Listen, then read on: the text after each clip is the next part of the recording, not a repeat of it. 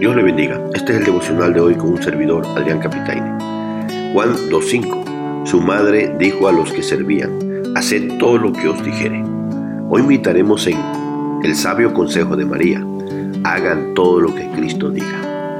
En el devocional pasado vimos que Jesús y sus discípulos fueron invitados a unas bodas en Cana de Galilea y que en dicha boda estaba María, la madre de Jesús. Hoy meditaremos en lo que sucedió en esa boda. Primero, María le presenta el problema a Jesús. Verso 3, y faltando el vino, la madre Jesús le dijo, no tienen vino. Este dato apoya la idea de que quizás María sí era familia de los novios y que ella apoyó preparando todo y es por eso que se percató del problema que se estaba dando en esa boda. Y es que se les había acabado el vino. Es bueno recordar que esas bodas duraban casi una semana y que probablemente por eso se les había agotado el vino y que alguien le dijo a María o ella misma se haya dado cuenta que no les alcanzó el vino que prepararon. Pero María sabía quién era Jesús.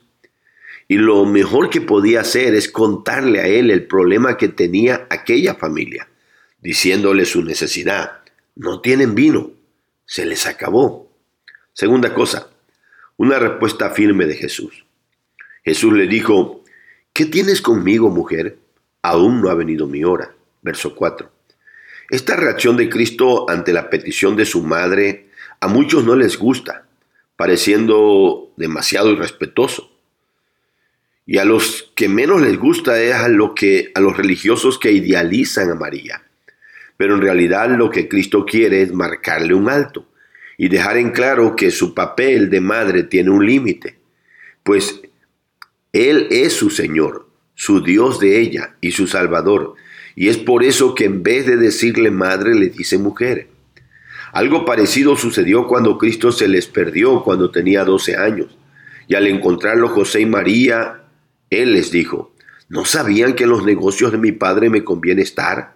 Allá en Lucas se narra ello, dándoles a entender que antes de estar sujetos a ellos, su principal deber y responsabilidad era con su Padre Celestial.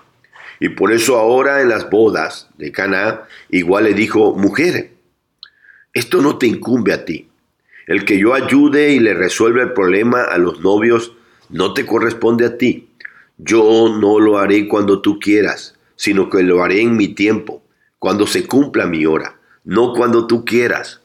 Con eso Cristo mostraba quién era Él y cuál era el rol de aquella buena mujer llamada María.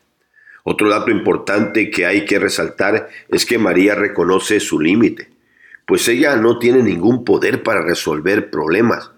Por eso es que ni siquiera lo intenta, sino que ella misma tiene que recurrir a buscar ayuda en Jesús, porque ella sabe que su función no era salvar, ayudar o resolver los problemas de nadie, haciendo un milagro, porque no estaba en su capacidad de hacerlo. Por eso ella llevó esa necesidad a Jesús. Tercer cosa, la indicación de María. Verso 5, su madre dijo a los que servían, haced todo lo que os dijere.